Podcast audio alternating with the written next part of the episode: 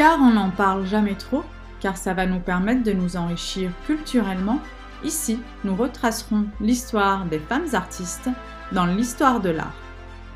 Souvenez-vous de la visite guidée au Palais des Beaux-Arts de Lille, accompagnée de Delphine Rousseau, conservatrice au sein même de ce musée. Souvenez-vous aussi de ma surprise quand j'apprends qu'il y a moins de dix femmes exposées au sein du Palais des Beaux-Arts de Lille. Cela m'a donc donné envie de réaliser toute une saison sur ces femmes artistes. Un épisode par femme artiste. Pour cette saison 2, je vous ai déjà parlé de Camille Claudel et de Berthe Morisot. Épisode que je vous invite bien évidemment à écouter si ce n'est pas déjà fait. Je vous invite aussi à commenter et à laisser 5 étoiles sur Apple Podcast, de partager autour de vous les épisodes afin que ça soit davantage écouté. Aujourd'hui, je vous retrouve pour l'épisode 3, un épisode sur Marie Laurencin, sa vie, son art. Je vous propose de découvrir tout ça. C'est sur Art au féminin que ça se passe. Bonjour et bienvenue. Nous avons la joie de recevoir aujourd'hui au micro de rendez-vous à 5 heures une femme célèbre par sa peinture et une femme qui est aussi un poète. C'est Marie Laurencin. Et Marie Laurencin, je voudrais tout de suite vous demander de nous lire la, définition que vous avez faite de vous-même. Que j'ai fait il y a très longtemps, avant la guerre, c'est un journal qui me l'avait demandé, avant la guerre de, 30, de 39.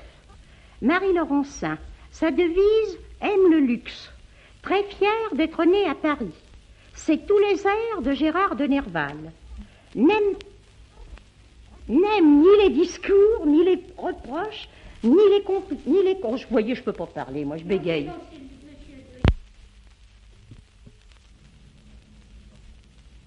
Nous avons la joie de recevoir aujourd'hui au micro de rendez-vous à 5 heures Marie Laurencin. Et avant même d'interviewer Marie Laurencin, je voudrais vous lire une définition que Marie Laurencin a écrite, une définition d'elle-même. Voici ce qu'elle a écrit. Marie Laurencin, sa devise aime le luxe. Très fière d'être née à Paris. C'est tous les airs de Sylvie de Gérard de Nerval. N'aime ni les discours, ni les reproches, ni les conseils, pas même les compliments. Mange vite, marche vite, lit vite, peint très lentement. Lorsqu'on dit regardez comme c'est beau, détourne la tête. Les prénoms de ces tableaux sont ses noms préférés. Celui de Marie lui va bien. Eh bien, déjà, grâce à ce petit poème, à cette petite définition, nous avons l'impression de vous connaître mieux. Et puisqu'il est aujourd'hui question de poésie, tout de suite vous avez dit c'est tous les airs de Gérard de Nerval, les airs de Sylvie de Gérard de Nerval. Vous êtes donc sensible à Gérard de Nerval. Oh, naturellement. Mais c'est surtout, c'est parce que dans ma jeunesse, c'était ma mère qui savait les airs de Sylvie de Gérard de Nerval. Et Guillaume Apollinaire et tous les poètes étaient absolument séduits.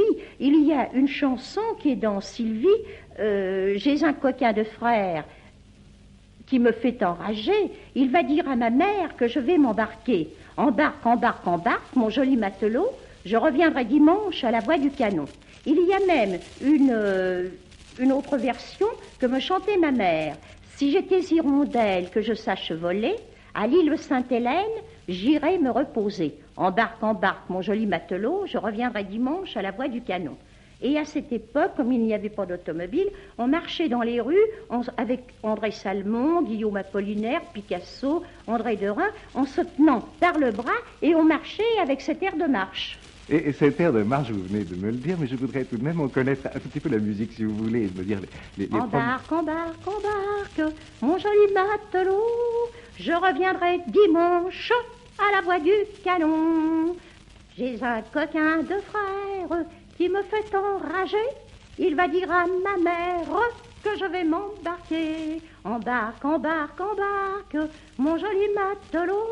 Je reviendrai dimanche à la voix du canon. Voilà donc la chanson qui berçait vos promenades, qui, qui martelait vos promenades dans Paris. Il y en avait une autre. Ah oui? À la première ville, son amant l'habille, tout en satin blanc. À la seconde ville, son amant l'habille, en or et en argent. À la troisième ville, son amant l'habille, tout en diamant. Elle était si belle qu'on ne parlait que d'elle dans tout le régiment. Et bien, maintenant, je voudrais venir, euh, je ne veux pas dire non pas à la poésie même, car euh, c'est déjà de la poésie, mais tout de même à la poésie peut-être plus écrite, moins sur un rythme de chanson de marche. Je voudrais savoir quels sont vos goûts en matière de poésie. Eh bien, Qu'est-ce que recherchez-vous dans la poésie? La douceur. La douceur. Quel est le poète qui pour vous représente peut-être le mieux la douceur? À peu près tous les poètes. À peu près tous les Euh, poètes. Oh, les il y a les poètes qui ne sont pas très doux. Mais c'est parce que j'étais entourée euh, de gens, euh, je ne dirais pas des durs, mais des gens euh, qui, qui n'étaient pas précisément des doux. Alors je recherchais la douceur. C'est comme lorsque je peins, si je fais une- un château, j'aime beaucoup faire les châteaux, parce que probablement parce que je n'en ai pas, et c'est beaucoup mieux de, de les faire en peinture. Eh bien, euh, ils ont toujours de l'eau. Et je mets des- une sirène, ça, c'est un peu Henrienne qui m'a inspiré les sirènes. Mais il y a aussi un vers de Guillaume Apollinaire. euh, sirène, Tyriès, Homère, la langue. Et je peins, je peintrai toujours une sirène en pensant En à ce pensant à vers ce vers d'Apollinaire. d'Apollinaire, que je n'ai jamais retrouvé d'ailleurs. Oui, je, je dois avouer moi-même que je ne sais pas dans quel poème il est. Oui, on me l'a dit avant 1914, je, je m'en suis souvenu, mais je ne peux plus savoir dans quel poème il est. Eh bien, nous relirons les œuvres complètes de Guillaume Apollinaire et sans doute que nous trouverons ce vers. Et euh, vous m'avez parlé tout à l'heure de douceur, et je sais que vous aimez Verlaine. Or, Verlaine est, euh, est un apôtre de la musique, de la douceur, du, du bercement, et je voudrais que vous choisissiez pour nous peut-être un poème que vous aimez Eh bien, particulièrement. justement, il y a de la douceur, de la douceur, de la douceur. Calme un peu ces transports fébriles, ma charmante. Même au fort du déduit, parfois, vois-tu, l'amant doit avoir l'abandon paisible de la sœur. Je crois que c'est parce que sœur rime avec douceur. J'aime beaucoup aussi. J'aime beaucoup les sœurs, je n'en ai jamais eu. Ah oui. Et alors, ça, on, on a eu droit qu'à quatre vers de ce poème. Il faut signaler tout de même que c'est un sonnet qui est un tout petit peu plus long. Oui, c'est un sonnet qui est beaucoup plus long, mais qui est très difficile à dire pour moi. Bon, vous vous n'aimez pas tellement euh, dire les poèmes. Vous aimez les lire euh, peut-être Ah, j'aime les lire, pour oui, vous-même. Oui, mais je ne peux pas les dire. C'est trop difficile. Il y a, il y a, des, les, il y a les acteurs qui les disent très bien. Vous, vous êtes contre les auteurs qui disent leurs vers? Au contraire, Au contraire. les vrais poètes disent admirablement leurs vers. Et c'est pour ça que je ne suis pas un vrai poète, parce que je ne peux pas dire les miens. Non, mais ça, tout à l'heure, je vais vous demander un poème de vous. Ça, Oui. certainement, et vous, vous le direz, je suis sûr, très bien. Mais il sera par- probablement pas bien lu. Oh, mais ça, je- non, enfin, ça, nous, nous verrons, nous verrons à ce moment-là. Mais auparavant, je voudrais vous demander quels sont les autres poètes auxquels vous êtes euh, sensible. Euh, vous m'avez déjà parlé de Gérard de Nerval, de Verlaine. Je crois que votre choix ne, Guillaume se, Apollinaire. ne se limite pas là. Guillaume Apollinaire. Et est-ce que vous pourriez choisir pour nous un poème de Guillaume Apollinaire? Oh, il y en a un que j'aime beaucoup. Euh, ce sont euh, les corps de chasse. Les corps de chasse. Mais je, ne- je ne saurais pas les lire. Je vais vous le donner à lire. Eh bien, si vous voulez, je vais essayer. Notre histoire est noble et tragique, comme le masque d'un tyran. Nul drame hasardeux ou magique, aucun détail indifférent ne rend notre amour pathétique. Et Thomas de Quincey, buvant l'opium, poison doux et chaste, à sa pauvre âne allait rêvant. Passons, passons, puisque tout passe, je me retournerai souvent. Les souvenirs sont corps de chasse dont meurt le bruit parmi le vent. Je, je suis un tout petit peu gêné d'avoir dit ce poème. Je ne C'est un sais pas des du plus tout. beaux. Je trouve que c'est un des plus beaux. Il est très beau, il est très beau, mais je suis sûr que je Il n'ai est pas. surtout très émouvant. Il est très émouvant. Et je voudrais venir à Marie Laurencin, non pas Marie Laurencin peintre, mais Marie Laurencin poète. Mais au fond, la, la poésie peut être très voisine de la peinture, et je pense qu'il y a entre votre, votre poésie et votre peinture des rapports très étroits. C'est-à-dire, je crois que la peinture est très voisine de l'écriture. Et comme me disait Eugène Montfort, tous les peintres écrivent très bien. Ce qui est un petit peu vrai, quand ils s'en don- quand ils s'en donnent la peine. Oui, oui, bien sûr. Et alors là, j'ai encore des restrictions. C'est que je crois qu'un peintre qui n'est pas capable d'écrire, ça n'est pas pour moi un peintre. Parce que tout de même, Léonard de Vinci, euh, Michel-Ange et euh, Delacroix et puis bien d'autres ont écrit. Oui, bien sûr. Et des belles choses. Et des très belles choses. Et Marie Laurencin a écrit quelques poèmes. Oui. Oui. Mais oui, Quand elle n'est pas enthousiasmée. Pourquoi oh, ben, Parce qu'on n'est jamais très enthousiasmé d'elle-même.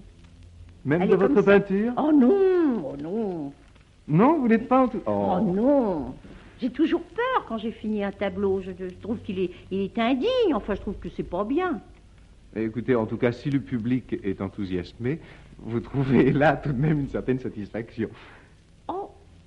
Le public vous donne tort à vous-même en aimant vos peintures, alors Je crois que le public aime surtout mon nom, parce qu'il est joli, Marie Laurencin. Marie Laurencin, c'est un très joli nom. Mais un il joli nom. Il aime aussi vos coloris. Il aime aussi votre dessin. Parce que ça va avec le nom. Vous croyez? Oui, parce que j'ai eu ce nom-là. Enfin, je voudrais revenir à vos poèmes et je voudrais que vous choisissiez pour nous euh, quelques-unes de vos œuvres que vous estimez. Euh, je vais essayer de vous en lire un, mais vous m'excuserez. Arabesque. Ce matin, disait la Laurentine, j'aimerais avoir une robe de chambre, col et poignets, dos et petits côtés. C'est dimanche. Il y aura une cheminée, laissez-moi allumer le feu. Ô chanson qu'elle chantait dans l'ombre, son bras autour de mon cou. Le mouvement de l'eau faisait grincer l'embarcadère. Clématites et chèvrefeuilles, comme vous mettiez cher. L'ardeur qui nous liait pendant les belles journées d'été et vous quitter. Ce qui fatiguait cet autre, prononce, promener deux chiens d'inégale grandeur. Regardez ce qu'on lui disait de regarder. Ils diront ce qu'ils voudront. Je préfère Jeanner au haut de Hurlevent, et qu'on éloigne de moi cette dame habillée de noir qui marche avec une canne. Rien ne m'appelait vers ce pays les jours épais, les longs crépuscules des sèches, enfants berce, les filles dont je connais les mères. Il y a une chose qui me frappe, c'est que j'ai sous les yeux un autre poème de vous. Il est également question de clématite et chèvrefeuille. Ah, c'est parce que je n'aime que les clématites et les chèvrefeuilles. D'ailleurs, je n'aime que les plantes vivaces. Les rosiers, les roses, et surtout les clématites et les chèvrefeuilles, parce qu'on en voit très peu en France. C'est anglais. Le chèvrefeuille sent bon. La clématite, c'est vraiment une chose ravissante quand on pense que l'hiver, elle, meurt et puis tout à coup, on la voit resplendir euh, l'été. Alors au fond, sur les maisons. Et surtout, la clématite et les chèvrefeuilles peuvent s'appliquer sur les maisons. J'aime les arbres aussi. Vous aimez les arbres, vous ah aimez les fleurs, vous aimez les plantes. Ah, J'aime tout ce qui pousse. Eh bien, je vais vous demander, si vous voulez, de choisir un, deuxième poème de vous. Euh, moi, j'ai sous les yeux ce, poème qui se termine d'ailleurs avec une évocation de chèvrefeuille et de clématite, comme je vous le disais. Alors, voulez-vous le lire pour nous? Je vais essayer. Belle pivoine aux encore bellement fastueux, ce n'est pas toi que j'irai voir mourir mais la rose, seule épanouie sous mes yeux. Non, je ne l'ai pas cueillie. A-t-elle vécu plus longtemps? Je ne vous avais jamais vu ainsi, myrte, myrte fleurie, ravissante myrte. Comment puis-je rêver si vous m'inondez de lumière? Les terrasses aulières mystérieuses s'éloignent et se meurent, musique de Schubert, et toi, où es-tu? Recouvrons le front des poètes d'eucalyptus. C'est un feuillage bleu et qui dure. Ombre devenue, je laisserai les bien-aimés parler. Égoïste parfaite, je boirai une tasse de thé, toute ombre que je serai. Je me souviens des temps anciens où toutes elles ont brodé une rose, en fredonnant un air qui faisait pleurer leurs filles. Les beaux sont morts, les belles sont restées, un vent s'élève, et je me reste couché dans une chambre sans souvenir. La dormante non endormie pense qu'elle trie des lentilles et finit par s'endormir. Il y a dans l'Oural des montagnes aux pierres précieuses. Les violettes sont difficiles à regarder. Malaga, une rose rouge. Et ses fleurs, le soir d'une senteur si forte, qui nous, obligeait à aller vers la mer et nager dans la nuit. Il y a eu des bouquets qu'on ne regardait que d'un côté et si vite fanés. Chèvrefeuille, clématite, seul regret. Vous venez d'écouter une interview de Marie Laurencin qui date du 10 décembre 1953. Émission Rendez-vous à 5 heures avec le présentateur Pierre d'Ivoire. Archive INA. Je vous propose maintenant un petit voyage dans le temps afin d'en savoir davantage sur l'artiste du jour, Marie Laurencin. Numéro 079195, l'an 1883, le 2 novembre à 11 heures du matin. Acte de naissance de Marie Mélanie Laurencin, du sexe féminin. Née le 31 octobre dernier, rue Chabrol 63, fille de Mélanie Pauline Laurencin, âgée de 22 ans, employée domiciliée rue Chabrol 63 et de père non dénommé. Dressée par nous, Jules Alexandre de Visme, maire officier d'académie sur la présentation de l'enfant et la déclaration faite par Victorine Quayet, sage-femme, 45 ans, au domicile de laquelle l'accouchement a eu lieu en présence de témoins majeurs qui ont signé la déclaration et nous après lecture. Tout commence en effet le 31 octobre 1883 à Paris. Marie Laurencin vient au monde. Elle a pour mère Pauline Mélanie Laurencin et pour père Alfred Stanislas Toulet. Le père de Marie avait pignon sur rue dans la capitale. Ayant commencé une carrière comme contrôleur puis contrôleur principal des contributions directes, il devient ensuite conseiller d'arrondissement et enfin député de Péronne dans la Somme. Il était marié à la nièce du général Tisserand, dont la famille, comme la sienne, était aisée et vivait bourgeoisement. Il est dit que son père rend régulièrement visite à Pauline, sa mère et assure les dépenses du ménage, bien que Marie Laurencin reste dans l'ignorance de sa filiation. Marie Laurencin suit une scolarité intermittente auprès de religieuses, puis au lycée Lamartine, elle découvre le musée du Louvre. Pauline Laurencin souhaite que sa fille devienne institutrice, mais c'est sans compter sur Marie. Autre chose la fait vibrer. Après le bac, sans avoir à mécontenter Pauline, Marie fera des études et tiendra tout de même un pinceau. Elle sera peintre en porcelaine, un métier sérieux et une discipline très à la mode à l'époque. Marie savait-elle qu'en faisant ce choix, que Renoir, dont elle répétait toute sa vie que si elle avait dû choisir un maître, ça aurait été lui, avait commencé avant elle sa carrière de la même façon. Après l'obtention de son bac en 1901, Marie s'inscrit donc pour trois ans auprès de Pauline Lambert à l'école de Sèvres pour devenir peintre sur porcelaine. Elle prend aussi des cours de dessin auprès de Eugène Quignolo et des leçons auprès de Madeleine Lemaire, spécialiste de fleurs. Tout en assistant aux cours de l'école, elle continuait ses recherches de peintre chez elle. C'est l'époque où elle n'a d'autre modèle que sa mère ou elle-même. À la rentrée 1902, elle s'inscrit aux séances de l'après-midi, ouvertes gratuitement aux femmes de l'Académie Imbert.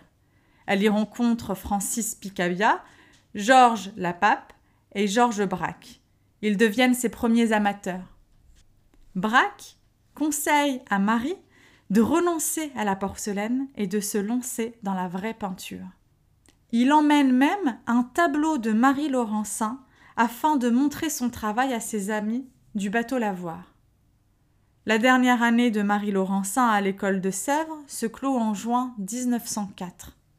C'est une période décisive pour l'artiste. À 20 ans, elle vit toujours chez sa mère. Sous la férule attentive et parfois trop ferme de celle-ci, la chose n'est pas surprenante pour l'époque. Et surtout, Marie a commencé à s'affirmer devant sa génitrice et aussi devant ses maîtres. Elle se met à prendre conscience timidement mais inéluctablement de sa personnalité de femme et de peintre. Elle a maintenant quitté l'atelier Humbert, encore une fois sur les conseils de son ami Braque. Et si elle ne se joint pas ouvertement au mouvement fauve et ne participera pas plus tard, en 1905, au scandale de la coupe aux fauves du salon d'automne, elle est tout de même effleurée de la nouveauté du système pictural que vont proposer là ses amis les peintres. Et celle-ci va d'une façon souterraine modifier son approche. Elle se met peu à peu à changer de palette et se libère du classicisme enseigné chez Humbert. Marie n'appartient plus à un atelier dorénavant. Elle se contente d'aller plusieurs fois par semaine chez le bon maître. C'est le nom qu'elle donnera à Louis Joas Potrel, futur membre des artistes français, qui l'accueille dans son propre atelier où elle travaille à sa guise. En 1905, son père décède. Marie Laurencin apprend l'identité de son père à sa majorité, alors qu'il est mourant. Six mois après le décès de son père, soit en mars 1906, Georges Braque lui présente Pierre Rocher, un couturier spécialisé dans l'art féminin et qui deviendra son premier collectionneur. En 1907, Clovis Sago lui offre sa première exposition. C'est ainsi que Picasso rencontre Marie Laurencin. Picasso lui montre sa période bleue et sa période rose.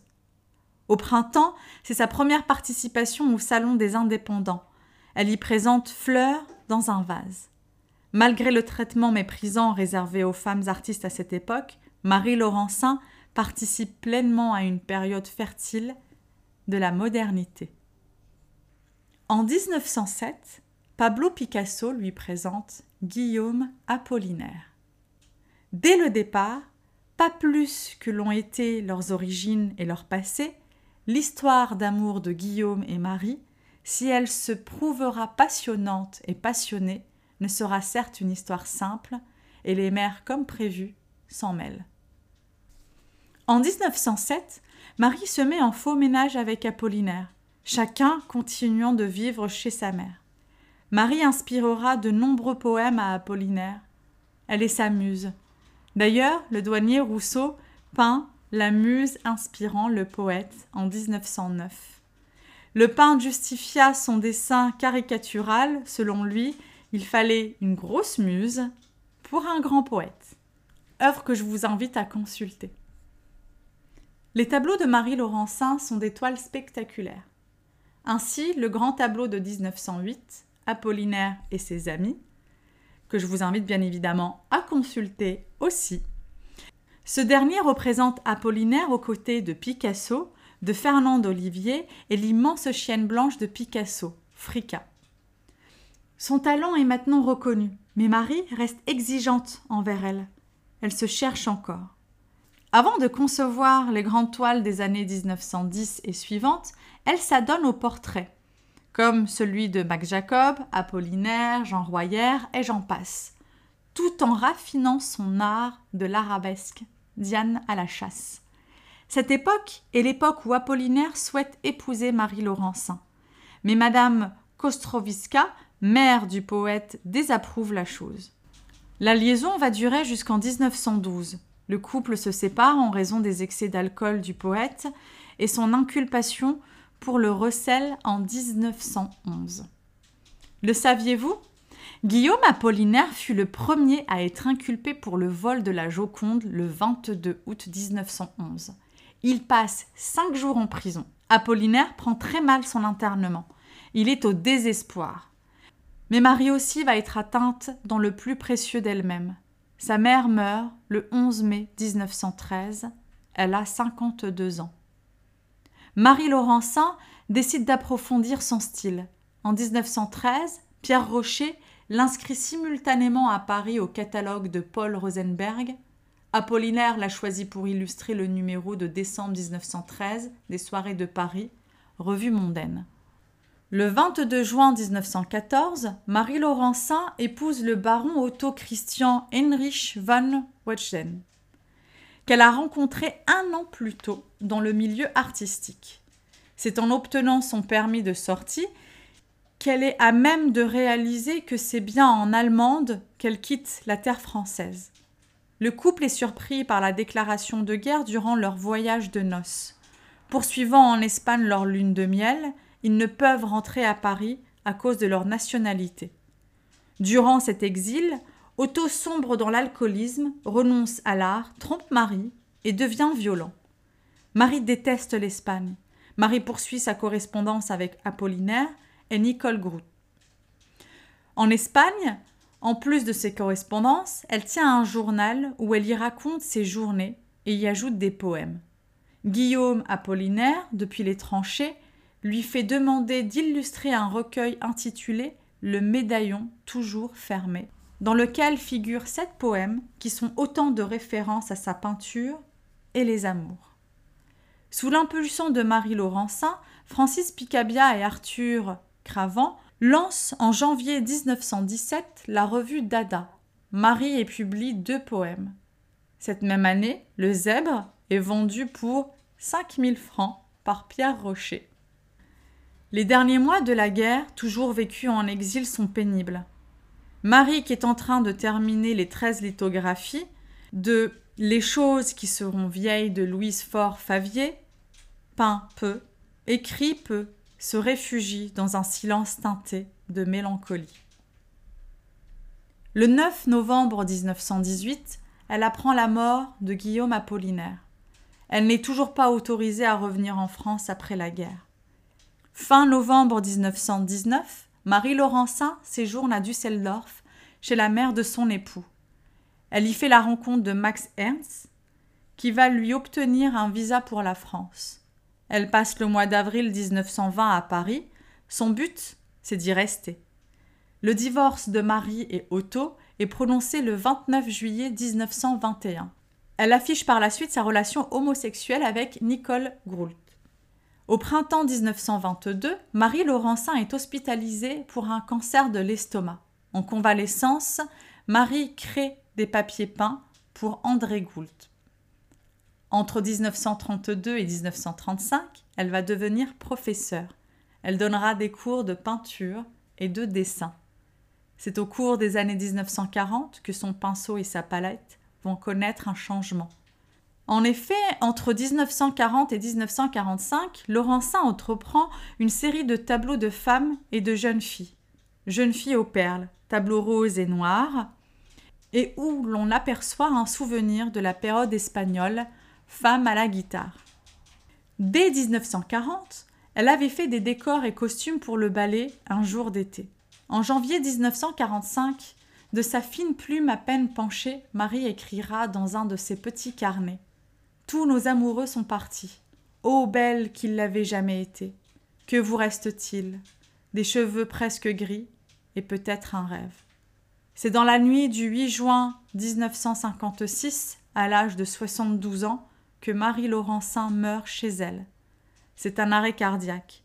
Elle est inhumée au Père Lachaise, dans une robe blanche, une rose dans une main, et posée sur son cœur les lettres d'amour de Guillaume Apollinaire.